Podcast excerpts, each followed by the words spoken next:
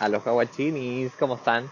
Bienvenidos a este nuevo podcast en donde les voy a contar cómo pude transformar un hambre eh, real y emocional a través de una receta que me dejó ardiendo hasta el que heavy. Amo. Bueno, eh, no sé si les pasó durante, o les ha pasado, que todavía sigue esta cuestión por la pandemia, la cuarentena, etcétera, estar encerrado, etcétera, que em, como que nos volcamos, al menos a mí me pasó por un tiempo, yo diría que unos tres, cinco meses, eh, como que nos volcamos en o la comida rápida, o la comida muy calórica, o la comida muy dulce o procesada refinada, incluso eh, delivery. A mí me pasó que em, debido a, sobre todo al principio, en el 2020, cuando empezó toda esta cuestión de la pandemia, las cuarentenas, que cerraban los lugares, etcétera, yo dije, chuta, nunca más, onda, mi pensamiento, eh, nunca más voy a poder volver a comer como en los locales veganos que a mí me gustaban y en los cuales comía recetas tan ricas, tan nuevas, que amaba, amaba, amaba. Entonces fue como, ya, voy a aprovechar.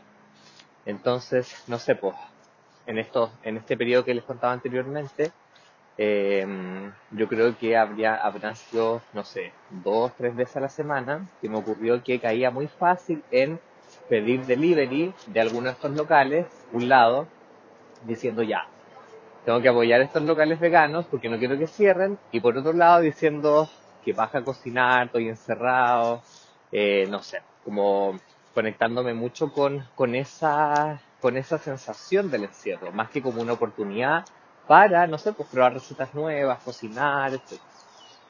Eh, a todo esto yo siempre, desde que llegó esta, este estilo de vida vegano y alimentación basada en plantas, eh, aprendí a cocinar muchas cosas, lo cual cuando estaba, no sé, pues en cuarto quinto medicina no lo hacía, y ya en estos ya casi siete años eh, lo he hecho, pero todo este contexto cambió, pues, ya por lo que les estaba contando. Entonces, ¿qué fue lo que pasó?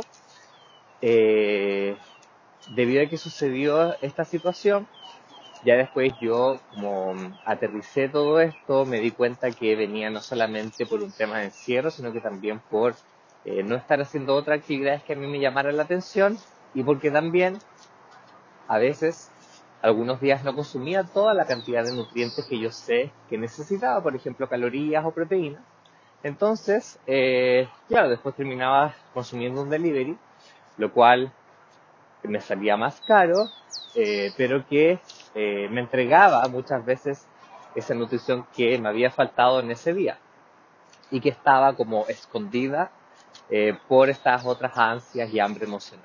Entonces finalmente todo eso pasó, se fue limpiando y es divertido porque yo le he preguntado como a otros amigos, colegas y nutricionistas y también les pasó algo similar, así que no sé si tú te puedes identificar con esta historia. Pero eh, me sucedió un sábado que eh, había comido súper bien durante el día, había hecho ejercicio, descansado, etc. Y estaba, ¿qué estaba haciendo? Estaba viendo un canal YouTube de una youtuber que me gusta. Y eh, empecé a sentir muchas ganas de comer algo como, uy, como grasoso, como rico, así como, oh, como, como que se te va la, se te va la lengua por saborear eso, ya. Y yo dije, ya, pues voy a pedir un sushi vegano, rico. Eh, hay uno que me gusta mucho que viene como con salsitas y con nueces, con almendra, entonces como bien grasosito, muy denso nutricionalmente, eh, claro, es de arroz blanco, eh, pero bueno. Entonces, estaba en la página, iba a pedir el delivery y la página no me abría. y yo dije, bueno, yo igual pienso, yo soy como de la, de la creencia de que por algo pasan las cosas, entonces como que uno igual tiene que estar como bien observador, atenti, al lupo, viendo qué puede estar ocurriendo, que por qué se están desencadenando ciertos procesos en tu vida. Entonces, desde ese punto de vista, la página no abría, no abría, y yo dije, hmm, ¿qué me está pasando esta cuestión? A ver, Nico. Entonces, eh, empecé a reflexionar y empecé a conectarme mucho más consciente con la sensación de hambre, con la necesidad de comer algo grosso y eh, con todo el proceso que estaba ocurriendo. Y yo dije, a ver, voy, no, no voy a pedir delivery, voy a aplicar los conocimientos que he ido adquiriendo en este tiempo y pasa que justo la semana anterior un amigo me había enseñado una receta con distintas especias que son así como bien picantitas, que sobre todo, por ejemplo, desde el punto de vista antroposófico y ayurveda, en los periodos que son más de frío como de invierno es importante por un lado comer cositas calientitas y por otro lado comer cositas que estimulen la digestión y dentro de esas cositas están las especias y plantas o especias que son más picantitas como el ají, el merquén, la pimienta, eh, el ajo, etc. Y tenía tofu y yo nunca había hecho, yo, a mí me encanta este tofu que es como frito eh, como muy mínimamente, pero igual está como medio frito. Y tenía tofu, entonces ya pues CTM. Corté hartas lonjas de tofu, así en cuadritos. Eh, saqué un medio brócoli, el segundo brócoli, lo corté también. Betarraga, tenía unas zanahorias, tenía tomate y tenía cebolla. Corté todo eso, saqué el wok, le coloqué aceite de oliva, eh, extra aceite de oliva y extra un poco más de aceite de oliva. y me puse a freír, o sea, a saltear todo eso en el wok. Y hoy salió un olor tan rico y le puse unas especias de ajo, de pimienta, de merquén, de orégano. Salió un olor bacán. Le coloqué tamari. El tamari es como la salsa de soya más saludable porque el tamari, eh, por un lado, es mucho menos procesado es, un fermentado de la soya, eh, no trae sal blanca, no trae glutamato monosódico, no trae gluten. Entonces como solo hay el fermentado de la soya hecho más juguito, y oh, salió un olor tan bacán, ya pues. Y yo dije, me preparé la olla, porque siempre olla, nunca in olla. Y eh, lo coloqué en el plato, y oh my gosh, probé el tofu frito, que aunque no me crea primera vez que lo hago yo así como tan consciente y felizmente. Y le coloqué, ah ya, y como tenía ganas de algo grasoso, le coloqué la olla, onda como dos cucharadas de tahini.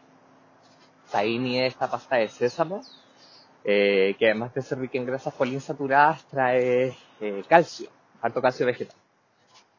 Y es como, uno, como, una grasita, como un aceitito, como una crema, como una la consistencia es como una crema muy líquida, media amargona, pero no tan amarga. Y le coloqué semillas de cáñamo que me quedaban, que son también grasosas y ricas en omega 3 y proteína vegetal. Y oh, me comí todo eso. Fue como, no sé si han visto la, la película Ratatouille, Ratatouille, no sé cómo se dice, del ratón este chef o y cuando se colocaba como la comida en la boca y salía fuego artificial, así como orgasmo culinario, ya, fue esa sensación. Y bueno, como tenía tantas cuestiones picantes, me picó todo. Me picó hasta el... ¡Oh! Eh, estaba sudando, me tuve que sacar con una toalla. Yo como que soy muy... Eh, cuando, cuando, como algo muy picante, al tiene mi cuerpo reacciona fácilmente porque tengo harto, tengo más bata que pita desde la lluvia, pero igual bata pita. No sé si alguien cacha eso. Y bata con dos T, pita con dos T. Y oh, fue tan bacán, quedé tan saciado, no pedí delivery, me ahorré plata, me conecté con la cocina, me conecté con mi propia hambre, con mis ganas de algo calórico, grasoso y con, de harto volumen, pero aún así, eh, nutritivo, con propiedades terapéuticas y, ¿por qué no? Vegan, plant-based. ¿Les ha pasado esa cuestión, guachini?